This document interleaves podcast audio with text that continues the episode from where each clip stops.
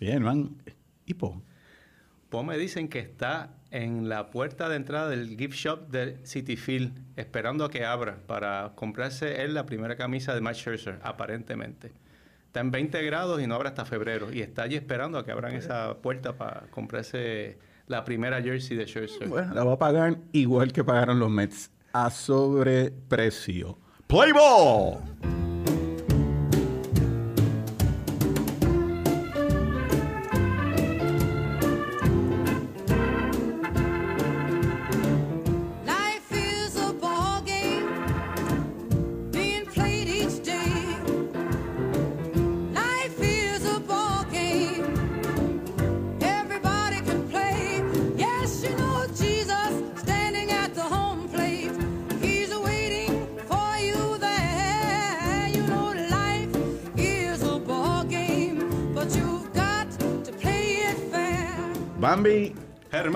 Y Sixto, el tuto Ortiz en los controles como productor y apoderado de este equipo. Comenzamos este episodio número 6. El 6.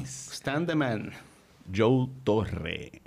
No, Joe Torre. Sí, Joe Torre era el 6. Que iba a decir Roger Maris es el 9. Roger, Joe Torre es el número 6. Get your Yankees straight, please. Lebron en los hits. ¿Quién? Lebron en los hits. Mira para allá, Lebron. Oye, ¿verdad? Lebron en, los- en, los- en los hits. En los hits, perdón. Este, Bueno, pues hoy no está. Y tengo que hacer una breve historia para quien esté escuchando el podcast. Po es el creador de este grupo, el que llamó y tiró la batiseñal y yo quiero que todo el mundo venga, que vamos a hacer esto. Y cuando Germán se fue a Nueva York, protestó y dijo, no, no, no, esto lo tenemos que hacer. Eh, yo soy una bestia del ritmo, yo fui relevista y yo estoy acostumbrado a los jueves eh, a hacer las cosas, aquí no podemos faltar. Pues antes de ayer, ya ustedes saben, el texto. Familia, Tendonitis en el brazo. tengo tendonitis, este, no aparece la gorra, que me da calor y hoy no llego. Y se acabó. No, Así- y, no, no, no, y perdona. Y Ese es saludo Sixto, a los este es Sixto. A los que escuchan, pues Sixto Ortiz, el que está en los controles. Tuto. Él, él rápido nos dice, no, pero, pero quizás una llamada, una llamada puede ser perfecto. Pues nada, lo llamamos y ¿Y qué pasó? Rápido escribió. Yo creo que eh, ese texto fue automático. Parece que él ya tiene en los mensajes automáticos. Pillado. Pillado, Sí, lo tiene ya hecho, o sea, como que tú lo tocas ¡pum! y sale y dice, pero este tipo no textea tan rápido. Dice Pero que, nada, po, eh, que le para- dé reverse al camión que lo tiene pillado. así que nada, Pau, espero que como quiera compartas este episodio. Y como quiera te toca mandar los chavos, cantuepo. Bueno, vamos, vamos a comenzar, este, ya dijimos, sabíamos nosotros cuál es, el, cuál es el orden, así que vamos a empezar hablando por los agentes libres. Vamos a empezar por ahí. Es- el diablo se soltó esta semana con el, la inminencia del, del- del cierre, que ese es otro tema que tocamos Ah, no, esa la vamos a tocar de una manera u otra, pero Sí, sí. en el interín este se soltó suficiente dinero para el Producto Bruto Nacional de par de naciones antillanas. Tuviste, tuviste, déjame, déjame, es que estaba tomando unas notas. Vamos a hablar de los agentes libres más críticos. Ajá. O, o los, los que son los que todo el mundo quiere hablar de ellos. Está, y voy más o menos por orden alfabético. Primero los jugadores de, de cuadro y después hablamos de los pitchers. Javier Báez tiene 29 años. Chris Bryan tiene 30 años. Carlos Correa tiene 27 años. Corey Seager, 27. Freddie Freeman tiene 32 años. Correcto. Trevor Story tiene 29. Semien, Hot. Hot Semien, 31. Starling Marte tiene 33 años. Y ahí, y entonces con los pitchers, Ray 30, Scherzer 37, Gaussman 31 y Stroman 30. No son Spring Chicken. El más jovencito, los dos más jovencitos son Correa y, y Seager. Pero cuando vamos a los, a los chavos, que vamos a hablar ya mismito también de eso, es una desproporción increíble. Lo que se, como tú dijiste ahorita, es a sobreprecio. O lo Sí. dije yo, ya ni me recuerdo. No, yo, yo, yo fui el que dije, no, no dije que era sobreprecio, dije que era una avalancha de dinero, o sea, que, que se soltó con esos agentes libres, encabezado ni se diga por el, el contratito que cogió Max Scherzer, este, un pitcher como ¿Tú le darías ese dinero a Scherzer? Bueno, yo no le daría ese dinero. Pero no son tus chavos, porque no. No. es el tipo, es el tipo más rico. O sea, sí, exacto, ese, tipo- ese dinero está en el mofle del carro de él. exacto. O sea, No, eh, co- como dijo un poco Poe antes de que abandonara el barco temporariamente, eh, eh, eh, Cohen tiene dinero y como le hizo una trastada aparentemente Steven Matz, que no sé si es verdad o es mentira, a lo mejor Nah, él se, se eso se quedó- automotivó eh, para... ¿cómo, cómo es que dicen los chamacos ahora? Se quedó mordido. Mordido. sí, mordido, mordido. Yo, yo, yo, yo pienso que Scherzer, yo lo estaba comparando un poco, porque ya Sch- Scherzer lleva par de temporadas que ya tú sabes que él no es el pitcher de 33 iniciadas, 220 innings. Lleva tres temporadas que el promedio es como 27, 28 juegos, 175, 180 innings. Estás poniéndole 43 millones a un tipo que probablemente no te va a lanzar la temporada entera o lo tienes que Pero es que, mira, Germán. buscarle su descanso. Sí, mira. Steve Cohen no hizo esto para ganar la Serie Mundial. Steve Cohen hizo esto para demostrarle a su fanaticada que él, primero, que tiene el billete. Segundo, que él es fanático de los Mets. Y tercero, que él le está diciendo a los Mets, a sus fanáticos, si es por chavo, pídele a papi lo que tú quieras, que el emperador te lo va a dar, porque yo tengo el dinero. Cuando él le dijo, que quede claro, una cosa que, se no, que no se nos puede olvidar, Max Scherzer es uno de los, creo que son ocho peloteros, que están sentados en la mesa de negociación Sí, correcto. y el tipo ya le está diciendo a los dueños, yo con 37 años me están dando 43 millones de pesos. Si a mí me están dando con 37 años, 43, allá atrás hay un montón de buenos muchachos, como fui yo cuando era joven, que valen esa cantidad de dinero también. Y ustedes no lo están pagando porque ya yo creé la vara. Y si yo llegué a 43, ¿cuánto vale de Grom? Digo, si es que le dura el brazo, porque eso es otra cosa de los Mets. Están hablando de Scherzer y de DeGrom. Oye, esos brazos son un what if. Sí, yo, y y de, de Grom sobre todo, porque de, de Grom... Él, él es, él es Tommy John, ¿no?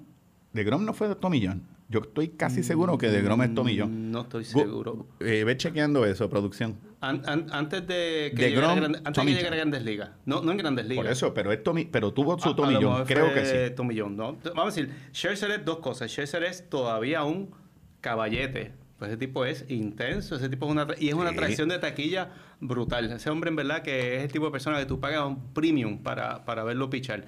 Que tiene un doble valor en ese sentido. Permiso, eh, Germán. Eh, sí, en el 2010.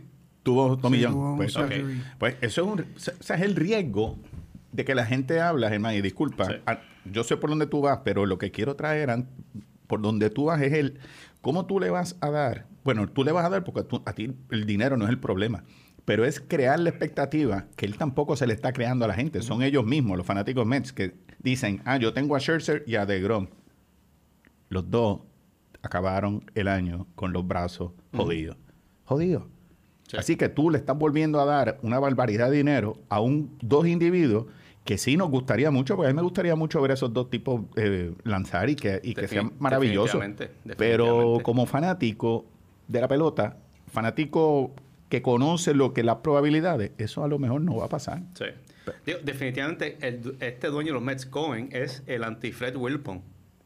O sea, lo- eh, eh, le está dando a los fanáticos Mets lo que jamás en la vida en los últimos 20 años Fred Porque él es el darle. fanático. Él es el que le está, él es como el, el tipo que está en los bleachers. Y ese día se pegó en la loto y está pagándole el round de cerveza a todo el mundo en el parque.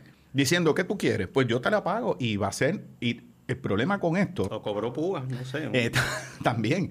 Pero el problema que tienen ahora los dueños, y, y ahorita vamos a hablar de esto, así que eh, vamos a, no quiero hablar de, de Cohen ahora, de esa parte del dinero. Seguimos con los agentes libres. Seguimos con los agentes libres. ¿Qué tú traes?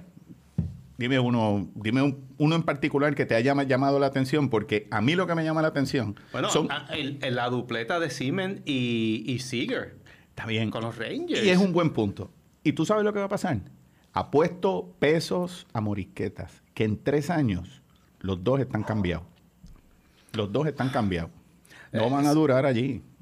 Yo creo que sí, Mira, no, eso es un fanático que está llamando por teléfono. ¿Cómo es que se llama equivocó. tu...? ¿Cómo se llama? Lita, Lita, Lita. ¿Cómo? Lita. Lita. Sí. se activó la perrera aquí. Así Este, que, perdonen, perdonen a los que No, pero escuchando. que él se Mira. echaba. Esto, aquí hay perros también. Esto es una Todo- perrera. Esto es un podcast netamente puertorriqueño. Exactamente. El, el contrato de Seager, que es por 10 años, obviamente no están consiguiendo un shortstop por 10 años. Corey Seager, for my money, está ahí arriba trepado como, como overall shortstop. Eh, y O sea, es ¿tú un- crees que Corey Seager es un buen Es pelotero? un peloterazo. Es un pelotero que ha estado in- eh, lesionado bastante. Es un poquito como... Es como Correa. Sí, es como el- eh, ha tenido la mala suerte porque Sí. no son que el tipo no es el no es que se no, fue el, el torso, es que son golpetazos por un pelotazo. No, y, no, y- y tuvo Tommy John, of all things. Eh, también tuvo Tommy John como, eh, como, como shortstop. O sea, que ha, ha tenido la mala suerte. Cuando está saludable en el terreno, el tipo es un caballo. Y, pero mi punto es que en cuatro o cinco años él va a ser o el tercera base o el left field de los Rangers. Eso no me cabe eh, mucha duda. Y sí, bien que cogió un contrato más corto, pues, pues una pieza más transitoria, qué sé yo qué, tú sabes. Obviamente, Texas es, eso es Dallas Fort Worth. Eso es otro mercado grande. no paga impuestos. No Y- pagan, eso es otra cosa, no pagan impuestos. Impuestos. No es lo mismo Scherzer en Nueva York. Oye, sería bueno, fíjate, ese homework no lo hice, ese due diligence, de comparar lo cuánto, si tú te gastas, si tú ganas 43 millones en, en, en Nueva York, ¿cuánto es eso en dinero comparado con Texas? Porque si tú te- a ti te dicen, no, yo te estoy pagando 37 millones, sí, pero es Nueva York, ustedes tienen una tasa de contributiva bien alta que cuando yo vengo a ver lo que me estoy ganando son como 29 millones. Bueno, eh, en, la- en la industria del entretenimiento, un montón de personas, podcasteros, eh, que se han mudado de California a Texas, precisamente en esto. O Por sea, eso, por- buscando un, acá. Sí, un- well, good un- point, good un point. tax, un tax haven. Eh, hablándolo en buen español. Oye, by the way, le puse, puse a mi mamá a escuchar este podcast y Se durmió. a los- un poquito más tarde. Pero lo- la dejé un momento en lo que iba, echaba, buscaba algo en la gasolinera, no sé qué fue. Y no, estaba en la gasolinera, estaba comprando hielo. Y cuando entro, le pregunto, ¿y qué, qué te parece el podcast? Que mucho inglés ustedes hablan. Ustedes casi no hablan español, están todo el tiempo hablando en inglés. Y yo, es que eso no. Ok. Y ahí quité el programa. Dije, mira, olvídate, yo no me voy a poner Me a gustó, discutir. me gustó el perro, me gustó cuando salió el perro She's wrong. ladrando. Exacto, eso va a pasar en el próximo, próximo episodio. Ahora ladran, ahora están los perros también, se meten en... ¿Dónde están ustedes haciendo? Y ¿Tú hablan estás- inglés también. Tú estás fumando marihuana. 25, eso es lo que quería ver. El promedio del el salario de Siemens es, de Semien, perdón, es Siemens. 25 millones de dólares por 7 años al tipo. Corey Seager es 32.5 millones. Correcto. Coño, es un montón de billetes, Ese macho. buen dinero, yo lo cogería. Pero mira, Germán. Sí, ajá, digo, disculpa. No, again, o sea, que, que vamos a decir, yo, yo veo los, las, más que los jugadores, yo estoy viendo los equipos que están cogiendo jugadores. O sea, Texas se tiró la tela cogiendo a ese y a un lanzador adicional. Detroit que coge a Javi Baez, Texas cogió cogió a Francisco no, Rodríguez, Texas sumó a John Gray. John Gray. John Gray en cuatro años pagándole 56 millones y se sumó también a Cole Calhoun. Exacto. Un año 5.2. Pero mira, Germán, mira los, los cuatro equipos que, que abrieron las compuertas y están en, car- y están en carrera pagando billetes. Mets, Texas, Detroit y Seattle.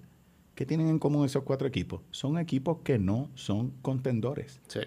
y están pagando ese montón de dinero, yo sigo insistiendo que entiendo a Cohen, porque Cohen no tiene problema con el billete y quiere quedarle bien a su fanaticada. Pero que tú me digas que Seattle le va a dar a Robbie Ray 115 millones. Bueno, Seattle estuvo así muy poco de entrar. Eh, llegaron al último día con, con chance. Detroit tuvo una buena racha al final de la temporada que dice, we De- can do it. Detroit eh, excedió las expectativas. Eso es correcto. Y Texas, yo no sé para dónde está tirando, porque dirá, bueno, a lo mejor Correa se va de Houston for good, y eso va a hacer que por ahí empiezan a irse todos los demás Texas tiene el estadio más nuevo de las grandes ligas. también. Y, Y, tiene- ti- y tienen la- el dinero para gastar, para atraer público. Básicamente es entertainment en cierta medida. Un poquito lo que estamos hablando con, con Scherzer.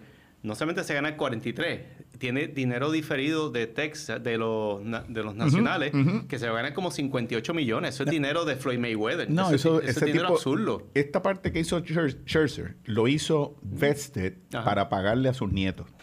Para que sus nietos, si tienen problemas en los estudios, Y sus tataranietos ya, también. o los tatananitos también, decirle, mira, ustedes, eh, abuelos, les dejo este billetal porque yo no necesitaba ya ese, ese capital. Yo lo hice y estoy convencido que Scherzer lo hizo para probar qué es lo que va a pasar aquí.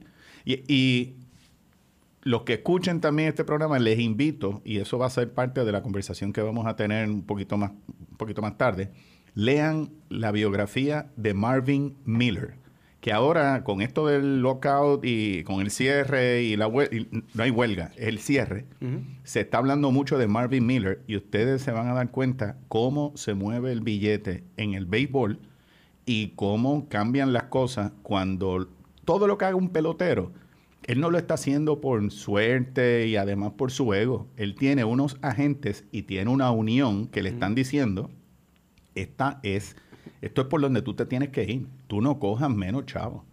Y esa es la unión más fuerte de todas la- las uniones de atletas profesionales en Estados Unidos. Major League Baseball nunca, los peloteros nunca han perdido una huelga. eh, eh, comparado con la NFL, con Cu- la cuando, NBA. y ahí es que, eso es un buen punto, de que eh, cuando tú dices que es un- la más No- fuerte es no la menos que dobla brazo. no, hay, no hay salary cap, es la única liga que no tiene un salary cap. No, tan- no tiene un tope salarial, eso Exacto. tú pides que hay. Y la carta de Manfred, que no la tengo aquí, pero el, el que, el que está oyendo este programa, que es fanático, tuvo que haberle escuchado, eh, leído hoy. Eh, Manfred dice, y, y- lo cual es cierto, él dice, esta es la única liga en que los peloteros pueden firmar hasta por 10 años. Claro, es un deporte menos riesgoso, como es el fútbol americano, en el baloncesto, pero, pero vamos a volver a, a- a- a ponernos ahorita en la, eh, vamos a entrar en la justa perspectiva. Y coño, es que esta conversación está hablando para hablar del lockout. Y, y mira qué cara, vamos a entrar ahí y seguimos por ahí orbitando.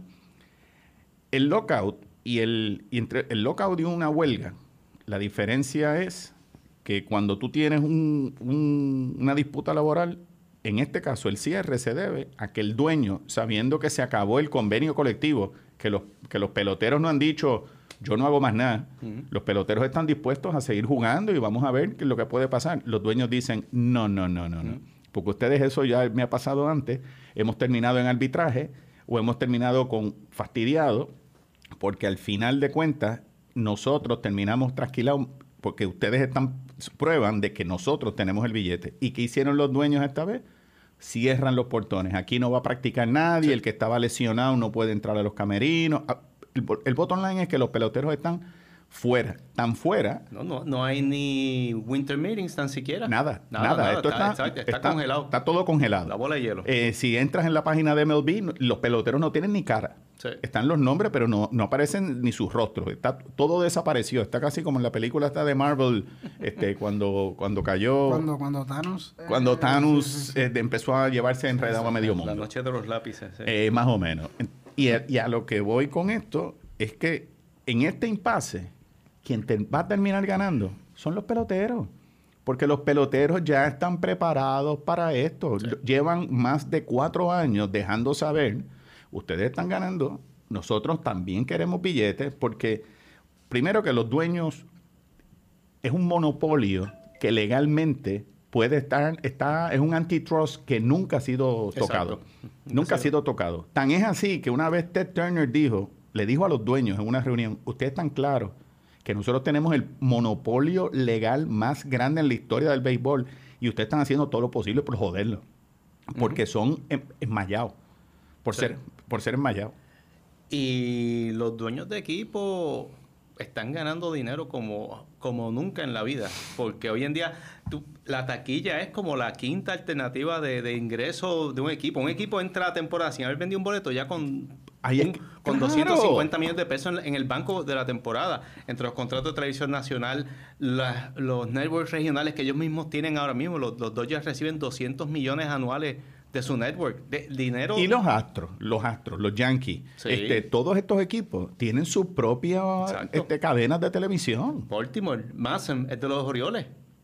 Wow. Sí, Baltimore- también. Bal- Baltimore es dueño de Massen y por contrato hizo que los nacionales tuvieran 20 años pagándole derechos a ellos. Ellos están obligados a estar en Massen por 20 años, los, los nacionales. Oye, eh, comentario que no tiene que ver con lo que estamos hablando ahora, pero me acabo de recordar que en la biografía de Marvin Miller, yo no sabía que los Dodgers, los Dodgers, eh, no mentira, fue en la biografía de Vince Scully, que la dieron en estos días. Los Dodgers, cuando estaban en California, en principio, cuando único la- en, el- en los Estados Unidos podían ver a los Dodgers por televisión, eran seis juegos del año. Los juegos con San Francisco. Sí, eso es correcto. El resto del año era Vince. Vince Scully, era quien controlaba o le dejaba saber a, a la gente cómo los Dodgers se estaban moviendo. Para que tú entiendas cómo era el control, pero también lo fascinante de los medios de comunicación y cómo se controlaban los medios y llevar el juego a como también los Dodgers quería que se escuchara. Porque Vince Scully será el comentarista que es, pero él trabaja para los Dodgers. Pues y, va, claro. y va a decir las cosas según los Dodgers. Pero volviendo por donde tú vas, ningún dueño de equipo de grandes ligas es pobre. Ninguno. Y los cuatro equipos más mezquinos, que son Seattle, Pittsburgh, Baltimore y Cleveland, todos hacen billetes. Sí. El dueño de Pittsburgh, que es el más bestial de todos, eh, ¿cómo se llama? Nutting. Sí. Nutting. Nothing, sí. Nutting es, es billonario. Billonario. Y, y- y toda, toda vez que tiene oportunidad de pagar, o tiene un pelotero bueno, ¿qué hace? Lo limpia. Oye, acaban de, acaban de salir de, oro, Stallings. sí. Stallings, que, eh, Stallings, que estábamos aquí hablando. Co- co- cometió el error, el error capital de ganar un, un award, un premio. Lo- Exacto. Lo, cambiaron. Ya ¿no? por, se- por ganar un guante de oro. O sea, bueno. yo, yo- tú eres muy Eh. bueno, tú me vas a pedir chavo, out. Y- Apa- aparte de que los piratas, como los Orioles y estos equipos, reciben un cheque de los equipos que se van por encima de la nómina. O sea, que cuando hay, no hay un salary cap, pero hay un tax sobre la nómina. Cuando la nómina pasa de X cantidad, el equipo tiene que hacer un cheque de 30% a- al, al- oh, No me acuerdo cuánto es la cantidad. Y es un dinero que se reparte equitativamente entre los equipos de abajo. Y un equipo como este reciben, los piratas reciben 30, 40 millones de dólares de, de parte de los equipos de arriba fácilmente. Mira, Marvin Miller en el... Y no hay un accountability tampoco No. de que los, ese equipo, igual que quizás no hay un salary cap, probablemente, pero debería haber también un salary minimum que un equipo debe invertir X cantidad de dinero. Claro. La, la nómina de los piratas es como 40 millones o algo así. Es menos 42, que creo que es Chelsea. 42 millones. Y 42 eso millones. Es, eso es igual de irresponsable en cierta medida. Porque entonces es una fórmula. Si, si los piratas fueran a tirarse a tratar de ganar la Serie Mundial, go for it. Es un equipo No. probablemente no hace dinero. Pierde dinero en ganar un campeonato. Pues prefieren quedarse abajo, cogen su dinerito, están bien, meten dos millones al- en el estadio. y agarran dinero del salary de, del- de lo que los demás equipos gasten Exacto. al final de año. Ah, tú gastaste, y por tú gastar y tú gastar, ustedes tienen que pagarle a la liga y entre vamos a repartir eso de abajo para Seguro. arriba. Entonces, vamos a perder, vamos a perder para volver a quedar bien en el draft. Y eso es una de las cosas que está diciendo la Unión. No, no, eh, perder no. Aquí todo el mundo tiene que empezar a ganar. Sí. Todos los, los 30 equipos es que queremos ganar y vamos a repartir y vamos a soltar, como el caso de Chris Bryant, que vamos a, los tienen peloteros buenos, jóvenes, tenerlos aguantados hasta cumplir o, o- o sacarle el máximo hasta que podamos subirlos a grandes ligas. ¿Cómo es que puedo explicar esto? No, es, el- es el, término de servicio de grandes ligas. Que El servicio. Tú, tú lo aguantas un par de semanas en Liga Menor y pierde un año de elegibilidad para ser este agente libre. Chris, Le hicieron- eso se le hicieron bien brutal a, a Chris Bryan, seguro ¿Y que tú sí. te crees que Chris Bryant va a querer volver a jugar con los Cubs después de lo que le hicieron? No, pues claro que ¿O no. va a creer en los, en los dueños de equipo? Y los peloteros no creen en los dueños de equipo. Digo, había un grievance sobre eso. Sí, Este, pero no es, es- fuera del dinero, es el respeto, es el que Pues tú claro. me tienes a mí aguantado. Y yo ahorita quiero tener una analogía, porque va a haber gente que yo conozco que todavía dicen, es que los peloteros ganan buen dinero. Mira, mi analogía es con Freddy Freeman. Freddy Freeman, ¿por qué Atlanta no acaba de firmar a Freddy Freeman? ¿Por qué los Bravos? O sea, yo, yo, yo digo, Eso ya no llegó un, perdón de Dios. ya llegó un punto en donde este seis o sea, el tipo, por, por seis años, eh, Freddy Freeman quiere seis años y los Bravos están ofreciendo cinco años. Ha habido una inamovilidad sobre eso. Y Freddy Freeman es un bravo de toda la vida. Este es un tipo que llegó hace tres temporadas o un tipo que viene de otro equipo y viene a, a dañar la química. ¿Ok? Es un jugador que es simbólico del equipo y ya en este momento el tipo hasta que no se complete, eh, se acabe este lockdown, el tipo sigue al garete, agente libre. Esto debe haberse atendido hace más de un año. No questions asked. ¿Tú quieres 6 millones, 30, 30 millones? Dale para adelante. Tú eres el jugador eh, simbólico del equipo. Tú sabes, tú eres la superestrella. Tú eres el que todo el mundo look up to, el, el líder del equipo. Ya en- para mí hay un daño hecho que aunque firme con los Bravos, el- los Bravos le dijeron, te queremos, pero no te queremos tanto. Y yo creo que en ese sentido ya hay un como un damage inherente en, en la relación entre Freeman, Freeman, y, lo- y los Herman, Bravos. Herman Freeman no va a volver a Atlanta. Freeman no vuelve a Atlanta. Yo creo que ya, Yo- ya yo tú dijiste lo que era. para eso, sí. Pues prepárate, pues es que si vuelve, es con tanto y tanto billete que él va a estar riéndose, como diciendo, se los dije, eso es lo Sí. que yo quería hacer y a mí me gusta este lugar y yo me Sí. quedo por los chavos. Pero, por otro lado, como ya tú dijiste, ¿qué más yo tenía que hacer sabiendo que ustedes tienen el billete? Sí. Para que me paguen. Si yo lo que quiero es que me den mi lo que yo me merezco. Sí. Y, y- y que venga Scherzer y le den 43 millones y yo, que estoy aquí todos los años, todos los días, jugando por ustedes, los ayuda a ganar una serie mundial. Y Atlanta es el equipo, esto es- búscalo, look it up, más profitable de las grandes ligas. Sí, no el sabía equipo eso. que mejor, que más ganancias hace en grandes ligas. Es un big market, esto no es middle market, esto no es. No, qué cara, ese parque está fuera de Y liga. Atlanta es de las ciudades más ostentosas en términos de poder adquisitivo, es la ciudad que tiene más Fortune 500 companies. O sea, Ujú. es, es un sitio que puede pagarle lo que quiera al que quiera. Y Freddie Freeman, o sea, nadie, porque ese es otro tema que se trae, no, que si los millones de dólares, los jugadores pierden perspectiva. Ese es el fair market value de Freddie Freeman. Freddie Freeman dio del ala por varios años. Él Por muchos años. él, él- Por él muchos firmó años. un contrato mucho menor del que él se merecía ah, cuando era su turno para que Atlanta fuera competitivo. ¿Cuántas veces nosotros hemos hablado que cuando los, cuando los Bravos jugaban en Fulton County, Fulton County es un, es un, muni- es un municipio, no un municipio, bueno, es un distrito. Un county. Un county, un distrito, que eran, la mayor parte de los residentes eran minorías, negros. Ujú. ¿Y qué hicieron? Movieron el equipo, el, el- el estadio a Cobb, Al norte. a la Cobb parte County. afluente. Cobb. sí. Ty Cobb es de Georgia, de esa zona. Cobb County. Y esa zona es una zona, como dice Germán, afluente, gente blanca. Como si hubiéramos dado el estadio de la Corona a Montelledra aquí en algo así. Exactamente. Un área Y- que la gente como que tenía miedo de ir para allá. Un área donde le llevaron el parque a la gente que podía pagar por ver el espectáculo. Y ya tú has dicho quién es el dueño de Atlanta. Liberty Media. Liberty Media. O sea, esa gente tiene dinero. Lo que pasa es que a diferencia de Cohen, que tiene su billete, Cohen es uno. Esto es una compañía. Y en las compañías no piensan de la manera que tú y yo y otro montón de personas piensan. Echo, echo de menos a Ted Turner un poco. en ese sentido. Exactamente. Si Ted Turner hubiese estado Ya en Atlanta, Freddie Freeman años, hace eh. años hubiese Eh. estado firmado. Eh. Y si se lee en la carta de Manfred, lo que Manfred acepta es primero que los peloteros lo que le están diciendo es, yo quiero ser agente libre, eh, poder ser agente libre ya a mis cinco años. Desde los cinco años yo poder decidir para dónde yo me voy. ¿Ok? Ya la liga, ya, ya Manfred mismo, que by the way, el comisionado de béisbol, para que el que no lo sepa, trabaja o su- su- sus jefes directos son los dueños de equipo. Seguro. Manfred no está ahí como un árbitro de- del gobierno de los Estados Unidos buscando lo mejor. Los intereses principales de Manfred son ganar dinero, pero con los dueños de equipo eh, y, ama- y eh, apaciguando la- el deseo de hacer billetes de ellos. Y con los peloteros ahora, a- ya él admitió, con, lo- con la presión de peloteros, que estamos dispuestos, te guste o no, Germán, el DH universal ya Yes. viene por ahí. Ujú. Fíjate cómo él ya está aceptando lo que mucha gente no ha hablado por años. Los jugadores de Liga Menor, el maltrato que habían Sí. recibido. Y ahora están dispuestos a aceptar, pero ahora, estamos hablando del 2021, la Liga Men- ligas menores existen casi así en De 100 toda la años. vida, desde que hay béisbol y liga menor. Béisbol con Quejones llega a ustedes en parte gracias al auspicio de Campo Paz y Bien, cementerio ecológico, que protege el medio ambiente al enterrar en urnas biodegradables los restos cremados de humanos o mascotas en un tranquilo bosque en las afueras de San Juan. Campo Paz y Bien. Puede llamar al 787-404-3825, entrar a su página web campopazybien.org o seguirles en las redes sociales en Facebook, Instagram, Twitter, bajo Campo Paz y Bien. Campo Paz y Bien, Cementerio Ecológico.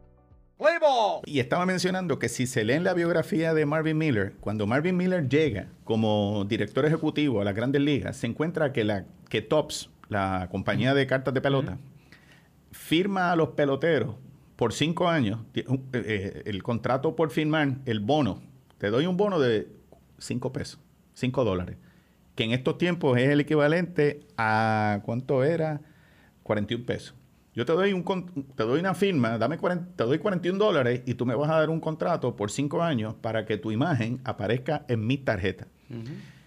En ese tiempo el contrato, y eso es algo que tengo que volver a leer, pero decía que son 125 dólares anuales. Yo creo que son 125 entre 5 años, pero vamos a poner que le están dando 125 dólares anuales, que viene a ser 1000 dólares con 34, 1000 tre- 1000 dólares, tre- 1034 dólares.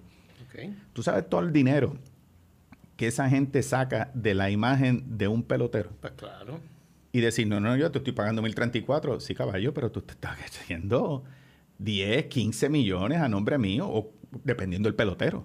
¿Cuánta Pues- gente controla cartas y sabe y, y No. entran a especularlas? Eso fue lo que hizo Michael Jordan hace como 25 años, que prohibió la NBA que usara su imagen en, en juegos de video, que sé yo qué. Tú sabes, tú- Sí, hasta el, hasta el 2011, que fue que salió un juego de video en NBA 2K11. Sí, los Desde dos el hermanos. 99, Sí. Desde el 99 hasta el 2011.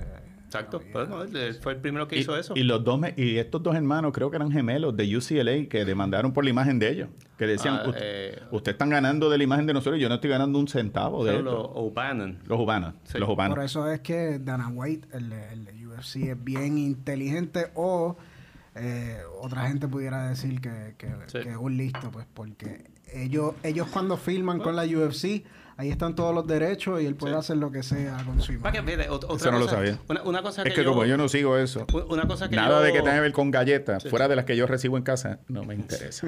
una cosa de los peloteros, aquí tratando de hablar en serio, es que Oye, lo mío es en serio. contrario a las galletas. Sí. Eh, pues, está bien. Pues lo malo, lo- lo- los peloteros tienen una peculiaridad y es que contrario a la NBA, a un LeBron, a un Michael Jordan, los peloteros no ganan mucho dinero más allá de su contrato de grandes ligas. Ahí es que voy. No tienen estos contratos exóticos ni, ni, ni con Gatorade ni Nike. ¿Quién es la figura? ¿Quién es la figura tú ves en los anuncios de Major, Major League hoy día en, en televisión nacional? No Dime un jugador que tú veas ahora mismo. No, no. El más cerca fue Clayton Kershaw en un anuncio de, de Sí, una de- goma que le metieron un jorrón de 500 pies. Y, Irónicamente. exacto, el jonrón es a él, que yo decía, pero qué bonito tiene este anuncio. Exacto, siempre. mientras que Michael Jordan salía donkeando en canastos de 20 pies y, y- y LeBron tiene esta. Y, hasta en el, en el fútbol internacional, Cristiano Ronaldo se gana 100 millones de pesos. Eso, eso es anuncio. El pelotero, no sé, después de su contrato de televisión, Scherzer no tiene un contrato de anuncio nacional en ningún sitio. Y esa es una realidad también de los peloteros. Tienen un low profile. Su expectativa hablando. de vida es su su expectativa de vida pública es bien bien corta. Mira, cuando Aún en sigui- su prime es corta, Pues por es, eso. es in- es casi invisible. el salario Y mínimo perdona que, pero ¿a qué se debe eso que ustedes opinan? Eh, a- eh, popularidad. Los, los eh, baloncelistas venden tenis. El tenis es un producto fácil de vender cuando tú lo usas en cancha. ¿Quién vende cleats para que se vayan a las- los muchachos a, a- Sí, sí, sí. a- a Más pelear? de Las gangas, las gangas no usan cleats, usan tenis. Pues esa es la, esa- esa es la realidad. Tú sabes, este, y es un, el baloncesto se ha vuelto un deporte más de, de, de Mercadeable, hipster, de sí, hipster, sí. exactamente, el béisbol. Oye, el no béisbol vayas lejos, el fútbol americano es la misma historia. Por ¿Qué, eso. qué jugadores de fútbol fuera de Rogers, que ahora está caliente con el COVID, Sí. pero con el anuncio de State Farm y eso, pero no son muchos. Y el béisbol también es un deporte mucho más diverso también. El fútbol americano, no te voy a decir, el 99.999% son americanos. Es un deporte eminentemente norteamericano. El baloncesto tiene un poquito más de mezcla de, de jugadores Europeo. europeos. El béisbol es casi 40% o latino, oriental. O sea, cualquier cosa menos americano. Y del 60% que son americanos, el 75% Fíjate, son blancos. Y acabas de decir algo que a lo mejor nosotros desconocemos, que estoy seguro. Shohei Otani en Japón debe ser una estrella. Ya tiene unos billboards brutales. Bueno, allí me- en- ¿no te acuerdas? Hideki Matsubi y, Sí. y Tanaka el- tenían aviones Sí. con su cara. O sea que Otani debe estar igualito. O sea, con la cara de él en el, Y- en el avión. Y aquí en Puerto Rico, pues Yadi Molina hace anuncios con el de con, sí, con, ¿cómo se con? Pirulo. Seguro. Por sí, eso sí, te sí. digo, o sea, que son ídolos, mientras que en Estados Poingal, Unidos... Poingal. Poingal, Poingal. exactamente. Este, y, así, y Lindor hacía anuncios también de, de Poingal, también creo que era. Pero el, el punto es ese, o sea, el pe- Poingal. los peloteros en Estados Unidos no tienen muchísima fama más allá de lo que hacen en el terreno de juego. Cuando Marvin Miller entró en, eh, a la- a la- como director ejecutivo, el salario mínimo en el 66 era 7 mil dólares, que es el equivalente hoy a 57 mil 890 dólares.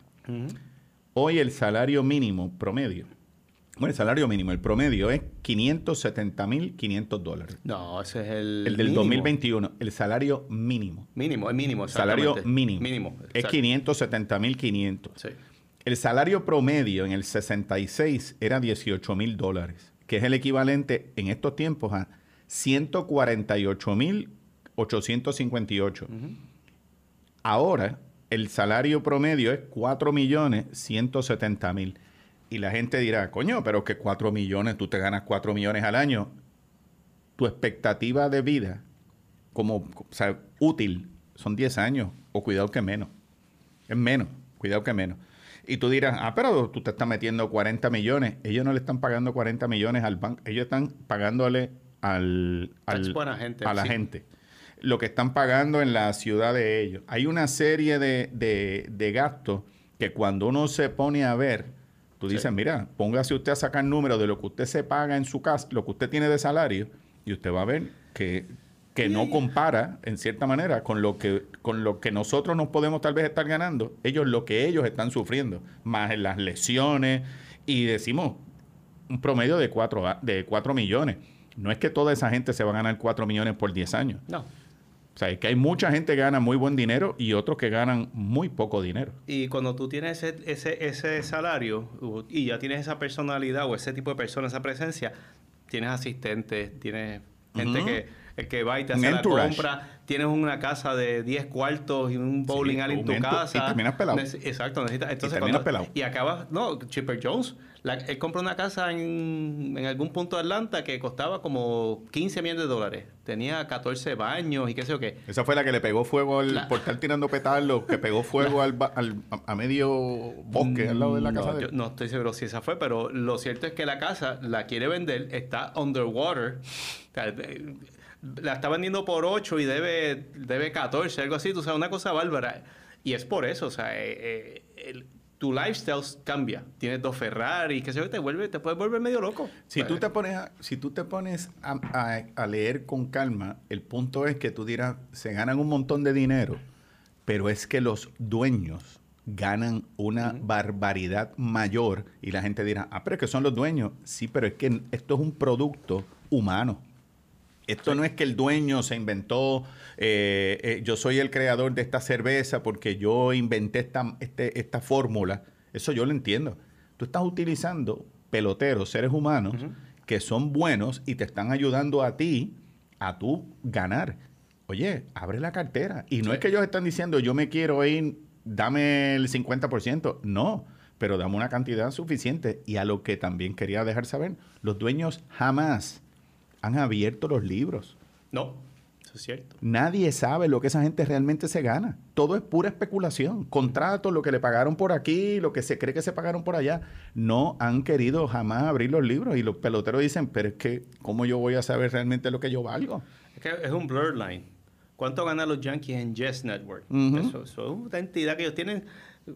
Le compró la mitad a otra gente. No sé, fue Fox el que le compró la mitad, qué sé yo qué, qué sé yo cuánto. O sea, hacen estos entuertos y el dinero llega, pero no se sabe si eso es dinero de grandes ligas, si eso es dinero de... A, dónde va ese, eh, ese dinero ubicado. Y otra cosa, un pelotero, y repito, el pelotero va de ganarse 5, 6 millones o 10 millones al año, te retiraste, estás en cero. Vuelves a cero. Porque, pues por eso. Y, te- y te te, retiras- retiraste con cuánto? ¿35 en 36 años? Sí, 36 años. ¿Y tu expectativa de vida es cuánto? Pues, ¿50 ocho- años más? 85, Pues 60, ponle- exacto, 50 años. Saca números ahora y dime tú, Sí. si están, overpa- están overpaid, tú te pones a pensar, coño, pues espérate, esta gente, si no bregaron bien con el dinero, están peor que yo. Exactamente. Pero mira, yo venía, eh, camino para acá venía pensando. Tú vienes y, y es tratando de llevar esto un poquito a la perspectiva y ayúdenme ustedes con la historia, pero dice, tú vienes y te firma, tú eres de, de Bayamón. Y tú, toda tu vida, querido, tu familia es de Bayamón, tú tienes tu gente en Bayamón, tú estudiaste, pero viene en el pote de hacer negocios, todos los negocios en Puerto Rico, te tocó que se rayes en Ponce, dijo, no, tú te vienes a trabajar conmigo. Pero es que yo soy de Bayamón, sí, pero yo me tocó pedirte a ti y tú eres ingeniero y yo te quiero conmigo en Ponce. Ok, pues vámonos, pero es que yo no soy de Ponce, pero pues, te tienes que venir para acá, para la zona sur. Pero el problema es que para mí tú todavía no estás ready, así que te vas a ir a Cabo Rojo, a un negocito que tenemos en Cabo Rojo, para que siga pregando con nosotros unos productos que estamos haciendo allí. Y hasta que nosotros pensemos que tú estás ready, vas a estar allí en Cabo Rojo trabajando bajo un salario que es el que yo entiendo que tú vales. Y vas a estar allí, ¿cuánto? Ah, pues hasta que yo entienda, que yo creo que va a ser de Cabo Rojo, a lo mejor te movemos a Mayagüez porque tenemos otro negocio y te vamos a subir el salario un poquito más. Y de Mayagüez hay otro negocio en Moca, que es un poquito más grande. Y cuando fulano, que es el que está ocupando la posición que nosotros queremos para ti, se vaya, que creo que le quedan como tres años más, pues te llamamos para que tú subas para acá. Más o menos, esa es la vida de un pelotero. Y tú, estás, y tú pensando, mano, yo estoy ready. Yo quiero, yo quiero seguir ganando dinero porque yo tengo, mi expectativa de vida es breve. Pues el equipo viene subiéndote hasta que llegas a Serralle. Y, y no, y, no debía haber usado Serralle porque nadie, a lo mejor, este es contraproducente ahora contra la destilería Serralle. By the way, yo soy Germán Rivera el que está hablando. este, y viene, y viene y me suben entonces a mí a trabajar con, con ellos y es el salario mínimo hasta que ellos entiendan, ¿no? Que cuánto yo valgo. Y ya yo estoy demostrando al tiro que soy el ingeniero que, me, que más producción le está dando, que todas las máquinas no están fallando, que el producto se está vendiendo más que nunca, pero me tienen a mí ganándome el salario mínimo. Y aparece un chamaco que es también ingeniero que vino de, de, de Stanford y está por ahí dando vueltas que a lo mejor te va a coger tu puesto. Exactamente. Y va más rápido, y va más Exacto. rápido, y ya yo pagué por él hace un tiempo atrás, y, te, y ya te tengo en remojo a ti. Y tiene un tío en Serralle. Y yo quiero, exacto, y yo quiero irme para Bayamón.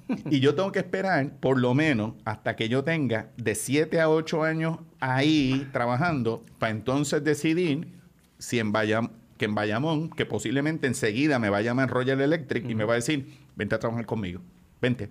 ¿Cuánto tú quieres? ¿Cuánto te estaban ofreciendo allí? No, tanto. Yo te estoy triplicando ahora la oferta. Pues vente a trabajar conmigo. Ah, y tú sabiendo que esto no es un trabajo de por vida que ya en 5 o 6 años se acabaron las ofertas de empleo, no hay nadie, ya tú no tienes valor en tu vida, te queda haciendo otra cosa. Si tenías un don de hablar y, y que te contraten para hablar por televisión o por los medios, o si tocabas guitarra o fotografiar o lo que sea, esa es la vida más o menos de cómo es un pelotero o cómo son los atletas.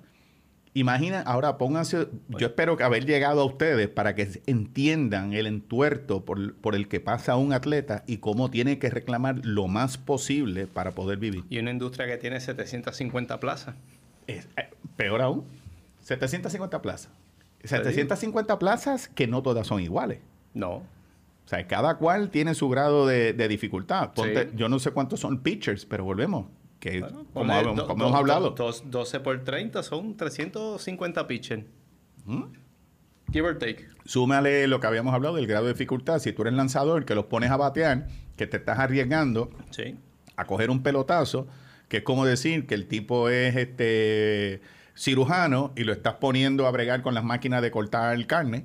O sea, te estás buscando el riesgo de que también te- se corte un dedo y jamás lo podamos utilizar.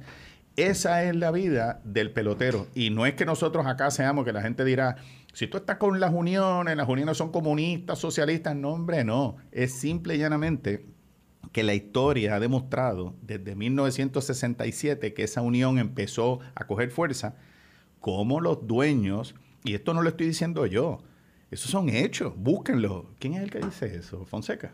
Son los hechos, son los hechos. Los gatos son los gatos. Los gatos, los gatos son los gatos, exacto.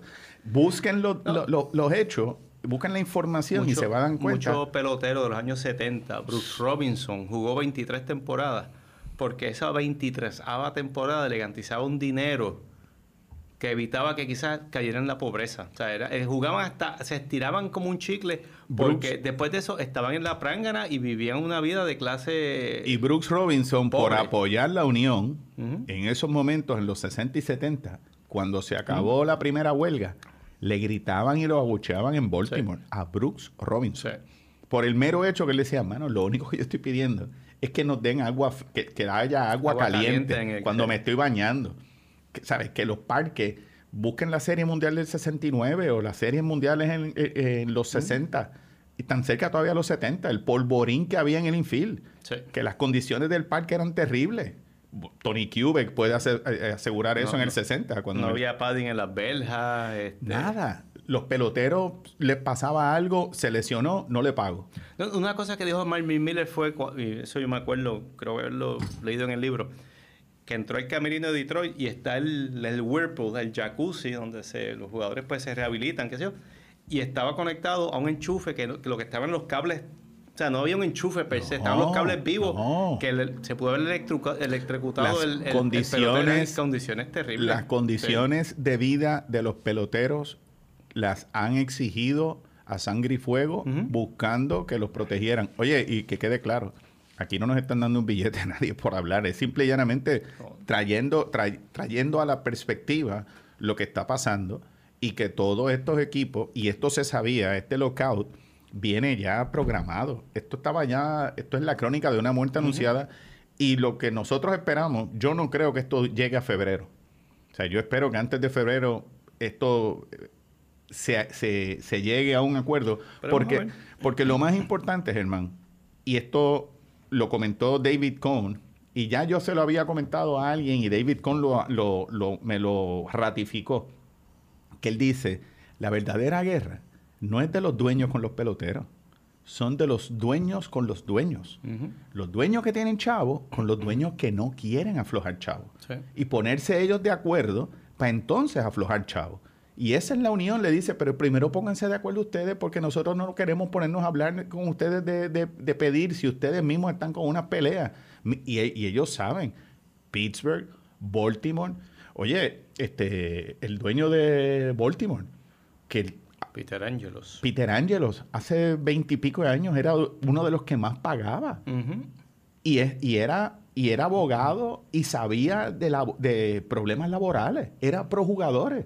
Mira ahora que es el tipo más mezquino del mundo. No quiere dar chavo. No. Prefiere quedarse y no quiere vender el equipo tampoco. O sea, y ese es el problema, el impasse que está viendo en las grandes ligas ahora mismo, es por el problema entre los dueños, no es con los peloteros, es Sí. entre los dueños. Cuando eso se resuelva, pues volveremos a tener pelota. En Carlos lo- Correa, ¿tú crees que firma Bueno, con quién? En, en lo que queda Freeman, queda Bryan, Correa, Kershaw, Rizzo, Schwarber y Story. Kershaw. No Oye, firmó. ¿verdad que Kershaw no firmó? Entonces se quedaron en limbo. Entonces están en limbo hasta que se resuelva este asunto. Coño, pero Kershaw, mano, que los Dodgers Sí, no firmaran a no Kershaw. firmaron a Kershaw, no, exacto. Yo te digo, todo eso, te, te dije, hay un grupito de nombres bien buena gente. Freddy Freeman, Chris Bryan, Carlos como Correa, yankee Clayton tengo que decir- Rizzo, Schwarber y Story. Carlos Correa Yo- se cerró ya Detroit. Se no, cerró yo- Texas. yo me rehúso Se a pensar, Se está moviendo la aguja para allá. Yo me, no, mano, yo me rehuso, me ahorco, me ahorco, como decía un empleado que yo tenía, me ahorco, me ahorco. Mano, yo no puedo ver a Correa vestido de los Yankees, mano, no. Tú sabes, Es que no le quedan muchas es alternativas. que si Correa firma con los Yankees, yo me tengo que ir de Puerto Rico. Mira, yo, yo, yo, Tú yo sabes, siempre- toda la gente que me conoce y que sabe el odio que yo tengo por Correa y van a estar locos por ver un juego. Ahí sí van a escuchar el podcast. Ah, sí, exactamente. Y ¿Tú sabes cuánta gente está loca? Estaría loca por verme a mí, ver un juego conmigo, que Correa la saque para acabar un juego. Y yo así, con la, con la cara como John Belushi, cuando la luz le da de Dios así en Blues Brothers, temblando como que, no, no, no voy a decir, no, no voy a decir. De momento empieza a gritar y dar la vuelta y digo, gloria a Dios, Carlos, tú eres el mío. Jamás, mano, eso no va a pasar, Le, eso no va a a- le pasar. van a dar el número 11. Este, pero, ¿qué otro equipo tiene que Es más, te voy, te voy más lejos. Te voy a decir una cosa. Si yo fuese Correa, que yo sé que esto no va a pasar, pero si, Cor- si yo fuese Correa y firmo con los. Yankees, ¿tú sabes qué número yo cojo? ¿Cuál? El cero. Ok. Es el único Single número, digit, sí. single digit, que no está en el hall de la fama de los Yankees. Y yo siendo Correa, Ujú. pues quiero empezar y decir, pues yo quiero empezar en cero con ustedes. Pues yo soy un jibarito, ¿de dónde es que es? De Santa Isabel. Yo Sí. soy un jibarito de Santa Isabel. My English is not very well today. very- eh, and, and, and Jeter is a great person. Y, ya yo estoy preparando el libreto. maldita Como el anuncio de madre, mano. Universal. Yo soy un jibarito. Exacto. De todos modos, Este, Correa no va para no, los bueno, no, I don't know, man. Tú sabes. Yo siempre he pensado que él puede retornar a su casa, a Houston. Va a volver allí. Es, es- es enteramente posible. Digo, ya es casi, porque ¿cuántas alternativas le están quedando? Los Dodgers no lo van a coger. Creo que Atlanta estaba kicking the Boston, tires. Boston no creo que Boston Tienen vaya a a. Sander Bogarts. Eh, Sander Bogarts se puede mover para segunda, pero no va a moverse para San- Sander Bogarts es tremendo si esto. ¿Tú sabes Seguro. quién me dio risa? Starling Marte. Sí. Le dicen, y es que me da pena. Yo, te- yo estaba ready para estar. Este programa iba a durar como cuatro. Esta conversación iba a durar como cuatro horas aquí con Paul. Porque Stanley Marte firma. Stanley Marte tiene 33 años. Y firma con los Mets. ¿Por cuánto? Creo que fue cuatro años. Creo. Y él dice que él, una de las razones por las que él quiere ir a los Mets es que su mejor amigo es, uno de sus mejores amigos es Robinson Cano. Cano. ¿Qué tiene Robinson Cano en común con Starling Marte? Fuera de que los dos son dominicanos, que los dos traquetearon con sustancias. Ah, bueno, sí. sí. Starling Marte. Ese que tuvo una suspensión, Starling Claro Marte, que ya la tuvo. No me acordaba si era o Polanco. No, no, no, Fue no, Starling no. Marte. Starling Marte se agarró ya. Ah, y a los bien. 33 años está bateando como un titán de la llanura. Sí. Y yo, pues, está bien, pero no sé, pero como que esas cosas a mí, a mí ya a los 33 años no me cuadran. Además, Sí, tengo que ver que tampoco sus números, Germán, fueron tan... este, Eh, No, él, es, vamos a decir, 20 honrones. Por eso, que no son números de 40 y pico jonrones. Exacto, tú sabes. Y haciéndolo mostly en Pittsburgh y en Oakland. Ujú. Ponlo en el escenario grande, ponlo en City Field, que se ponche tres veces el Opening Day. Y, En el monoloro. Y, y la presión. En el monoloro de los Mets, que- que, que es un un- monoloro. Siempre, es un, siempre está flotando esa cuestión de que la expectativa es heavy. Y súmale un agravante. Súmale un agravante que Po... Y, estoy me siento como Nicolás Noguera, Silla hablándole a la silla vacía. Po, ¿qué pasó hoy? Los Mets no tienen dirigente. Esa es otra. No tienen dirigente. ¿Cómo Mm. es posible que tú me estés hablando a mí? No, no, yo estoy hablando, formando un... Yo soy Cohen. Estoy- ya tengo a Scherzer, que tiene... Le estoy pagando 43 millones al año. Tiene 37 años. El brazo no le funciona para prender la máquina de cortar grama. Pero nosotros tenemos fe que con acupuntura y con cargas eléctricas y, y- y- y llevando y, y ayudando con el plan de Alexandra Fuentes de, olvídate, lo que sea, ese brazo va a estar ready. Y tú no tienes dirigente. Tú le has pagado un billetal, tú le has pagado un billetal a Scherzer, tú le has pagado un billetal a Marte, tú le has pagado un billetal a Cana, Caña, eh, Arcana. Mark Hanna. Tú le has pagado un billetal a Eduardo Escobar, que los tres tienen 33 años. 125 millones entre los tres.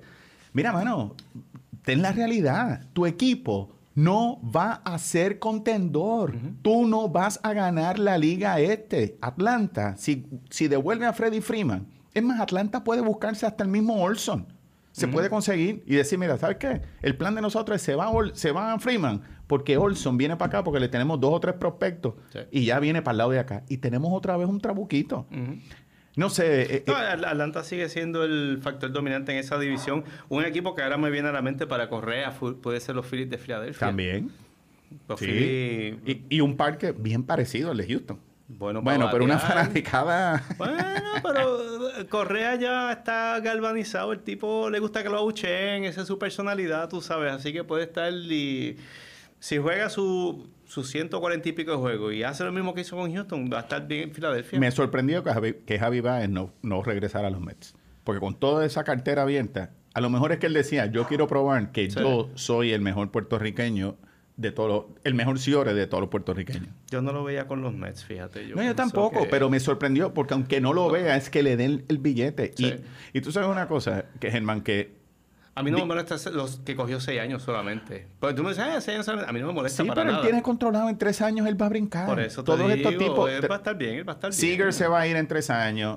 Eh, Seaman se va, eh, Semien se va a ir en tres años. Ajá. Correa se va, eh, Correa no, Baez se va a ir en tres años. Toda esa gente está abriendo las cortinas. Mira, Scherzer firmó para cuánto? Tres años lo mismo. Dame tres años y yo me voy. Y después empezamos a movernos y, y yo decido para dónde me quiero ir.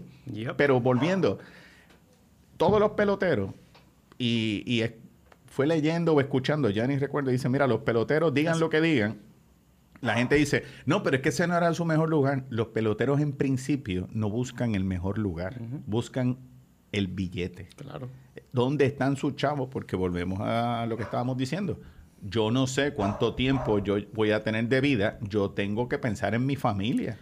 Yo tengo que agarrar la primera oferta que- grande que me venga y nos vamos por ahí para abajo. Y, y una de las cosas de, que ha afectado eh, la- esta cuestión de cómo los dueños se están moviendo y los sabermetrics es los jugadores de cierta edad es como si le diera lepra. Tú vete al juego de estrella del 71. El primer bate de la Liga Nacional fue Willie Mays, 40 años. ¿Cuántos años tenía Willie Mays? Segundo bate era Hankeron, 37 Pues. años. Clemente tenía 37 años. Frank Robinson de 35. Ese tipo de pelotero tú no lo estás viendo. Hoy en día el pelotero Ah, y firmamos por un año. Por eso. Para esa, tipo, eh, para esa eso- época todos eran un año de firma. Por eso, hoy en día, ya tú, un pelotero de para 30 años, básicamente es como si le diera lepra. En parte es por eso es que Atlanta está renuente un poco a firmar a, a, a- a Freeman. a Freeman. Pero es que yo también lo haría. Pero 32 años, por eso te digo, yo, yo entiendo. Fírmalo por 6, los primeros tres va a ser el Freddie Freeman que tú conoces. Que yo acepto que Freddie Freeman baje y bate 260 con 25 honrones en, en el año 5 o 6 de su contrato. We can live with that. Esa es mi opinión. O sea, al final del Y camino. es primera base, ¿verdad? Que no es una Primero, posición por tan... eso te digo, no es estrés, no es estresante ni cosa que se parezca. Again, pero el punto es que esos jugadores, los que están quedando, Freeman 32 años, eh, Kershaw tiene ya 33 años tiene él. Este, Sí, pero con, tiene un- 30 con y pico. Kershaw tiene un brazo que parece que tiene, Sí, tiene ya 60 hasta el- años. Tiene ricota en los ligamentos exactos. O sea, pero de nuevo volvemos. Es ese An- tipo Nadie de habla de Anthony Rizzo, que- mano. Tremendo Sí. pelotero. Sí, ha descendido, su- su- su- su- sus números overall han decaído. Hace tres o cuatro años comparaba bien con Freeman, si lo vamos a usar como el gold standard. ah, y el tipo ha bajado pa- par, de, par de steps en ese sentido. Tremendo pelotero, me cae bien. Y en ausencia de Freeman, yo aceptaría a Rizzo como un, como, Pero como fíjate, un reemplazo, un uno de ustedes, o, o tú o Po hizo un comentario de Freeman. Alguien leyó algo de Freeman que cuando yo hice el comentario de que Freeman era bien este, eh, estoico, bien tranquilo, que alguien leyó que es que él hace esto, eso a propósito para estar enfocado en el juego. Y esa es la diferencia de Rizzo. Rizzo bota tanta energía Sí. en el juego y le entrega tanto al equipo que yo creo que paga el precio. Oye, jugar pelota, como se ha dicho aquí, jugar pelota todos los días. Que alguien se vaya a jugar softball con los panas todos los días. Sí. Y nos vemos en tres meses y hablamos. ¿Cuánto, cómo se siente y, y cómo está el cuerpo de ellos? Y, por- y, eh, y hablando esa de los peloteros, de, de los que quedan por firmar, sigo preguntándote, ¿dónde tú ves, dónde tú ves a Carlos Correa? Y, de- y- y después voy No, por lista. Yo lo veo en Houston otra Tú vez. lo ves en Houston. en ¿Dónde tú ves a. Chris Bryan? Yo veía a Chris Bryan con los Mets.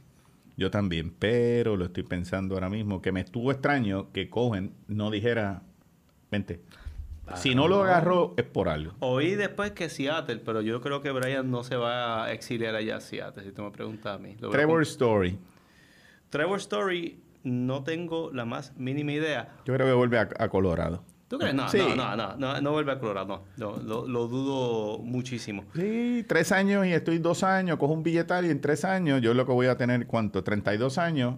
Pues me voy de, de tercera base a, a agarrar cinco años más con otro equipo. Pero anyway, Yo voy a decir una loquera y voy a decir que va a acabar con los nacionales de Washington. buen punto. Porque la gente I'm piensa. La gente piensa, oye, los Dodgers dejaron ir a Corey Seager. Los Dodgers tienen a Trey Turner, Exacto. que es un animal, Exacto. que fue la bujía que llevó a los Nationals a ganar la Trey Serie Turner Mundial es uno de los 10 mejores jugadores de la grandes de las ligas. grandes ligas. Punto. Y End fue un story. tipo tan humilde Sí. que se quedó, mira, calladito, Ujú. no dio problema. Tipo es bueno, bueno. Buenísimo. Bueno tipo es bueno. Y, Y veo, te voy a tirar a story ahí en Washington. ¿Quién y quién me. Oye, Stroman. Schwarber de Schwambino. Schwarber, mano. La gente se ha olvidado del pobre Schwarber, mano. Es un- bueno, vamos a, eh, eh, ¿Dónde? Esa es una buena pregunta. Yo a Schwarber siempre le. Mí siempre me ha gustado que jugara con los Yankees, pero. Pero ya no hay para dónde coger con él. Eh, yo creo que Schwarber tendría que volver a un equipo así como Boston o los mismos Cubs. Quién sabe, Un- dame un año y yo sigo de un año en un año dando vueltas. Sea, perdió su, su, su momento. Pero Es un jugador de la Liga Americana, no lo veo en la Nacional. Ya, pero, es un, pero yo no sabía, porque como no sigo tanto Yo lo, yo lo voy a poner en los Angels.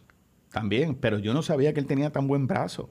Hasta que lo vi tirando y el tipo tiene tremendo brazo. era catcher. Sí, está bien, pero en, en su cuerpo, como que no lo veo. Y cuando lo vi tirar, dije, mano, este tipo tiene buen brazo. Eh, Y Oscar, mi hermano, que es Kobe fan, me dice, no, no, no, el tipo engaña, tiene tremendo engaña, brazo. pero no sé, no sé qué le pasó. De todos modos, eh, el lockout que está ocurriendo, no piensen que se va a resolver en una, no pensemos que se va a resolver en una semana. No. Esto no se va a resolver en un mes. 2022. Esto es 2022 y fácil, esto va a estar hasta Spring febrero. Prepárense a estar escuchando las historias más ridículas, los cuentos. Yo pienso en los pobres periodistas, mano, para vivir. Ujú. Buscando quién me dice algo, cuéntame qué tú crees que puede estar pasando, porque esto es coquí, coquí.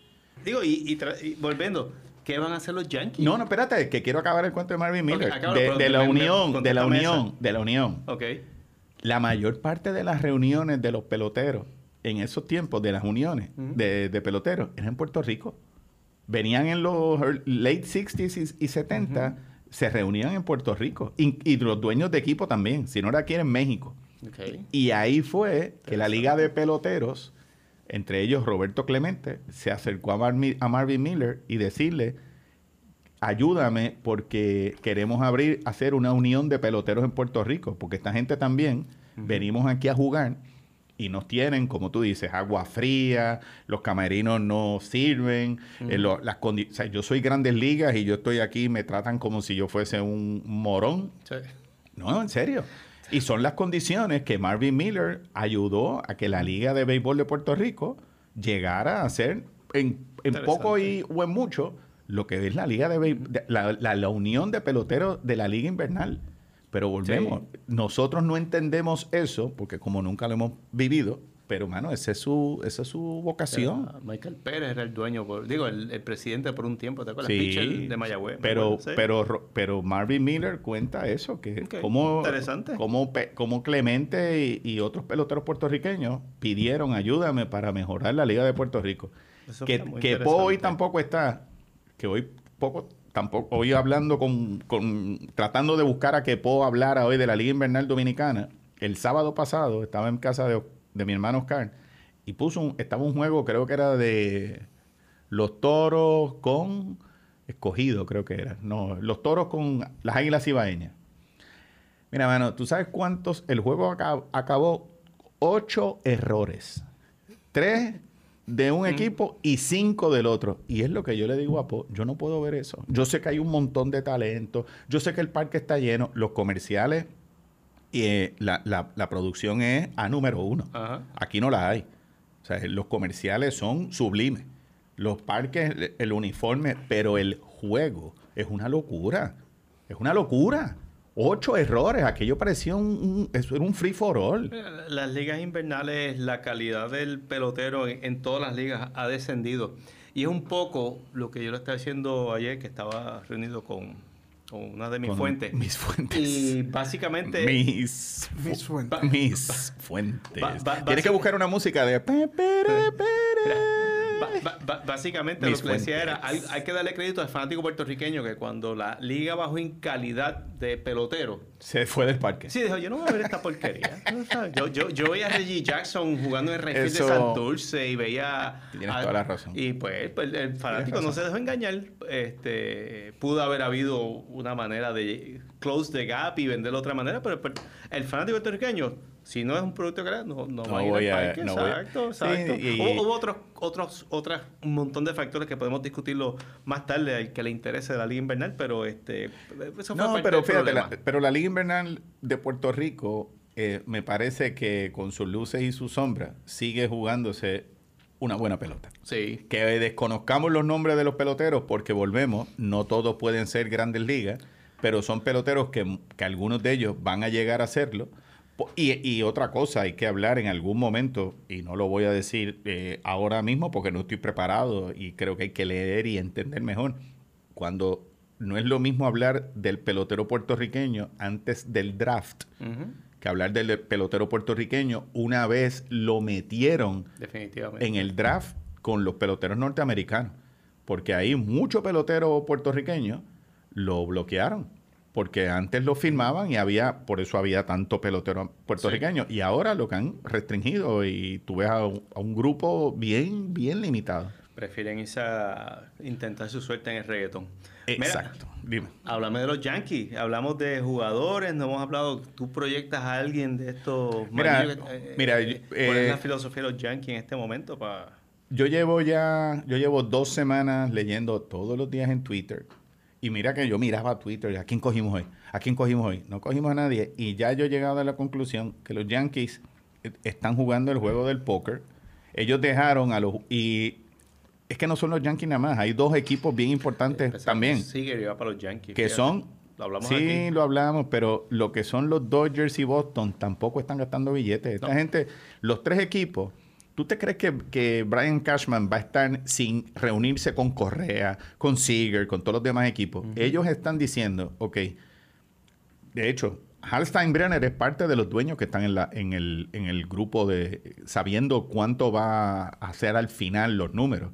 Y tú puedes estar seguro que después de cada reunión, él se sienta con su gente y dile, dice, si estos son los números, estos son los peloteros.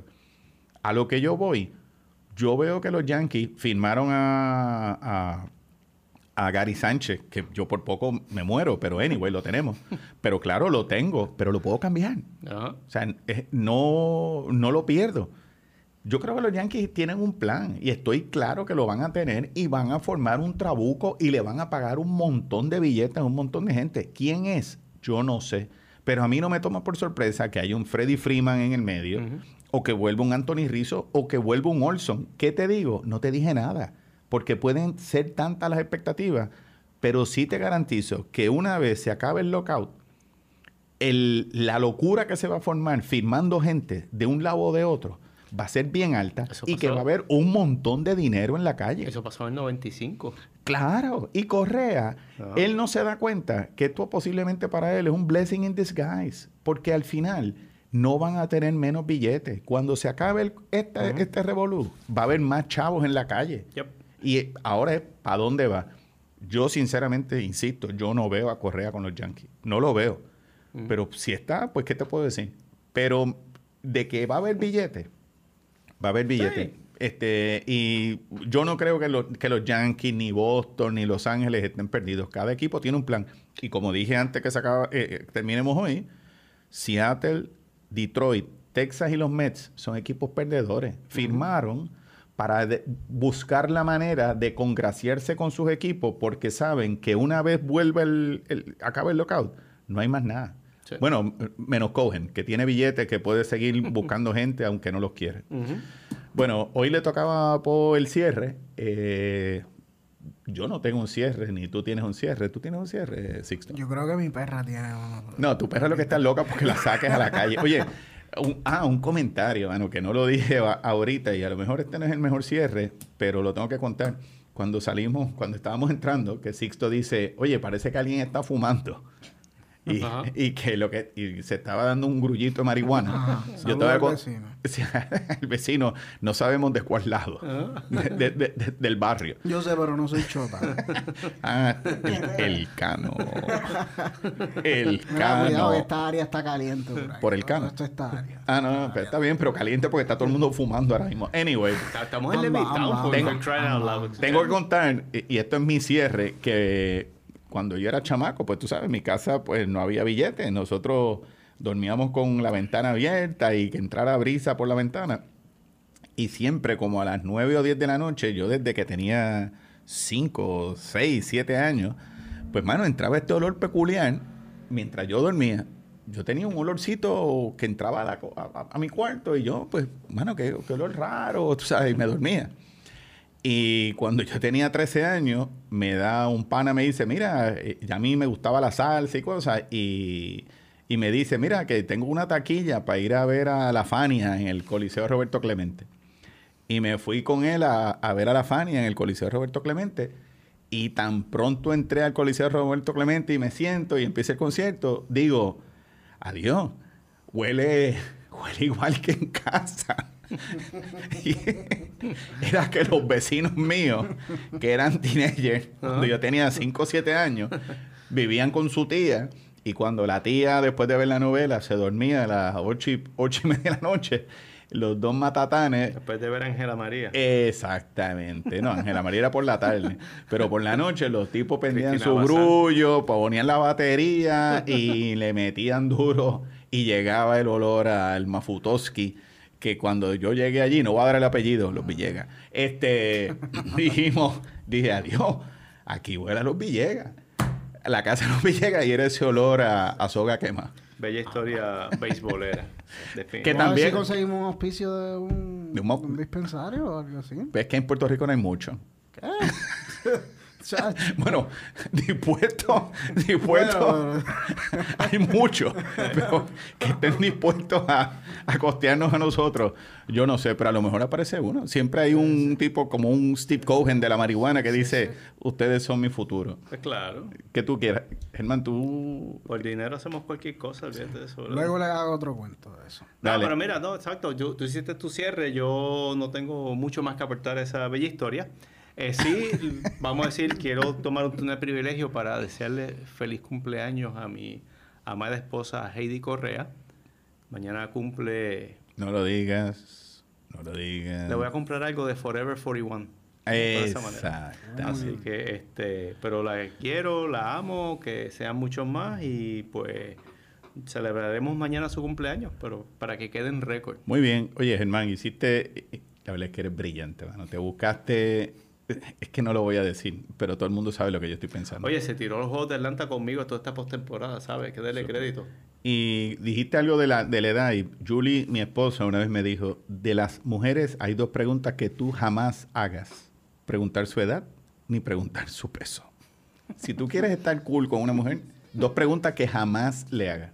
Bueno, dicho eso, yo soy Bambi Germán, y Po, pónganlo Sustituyendo a Po.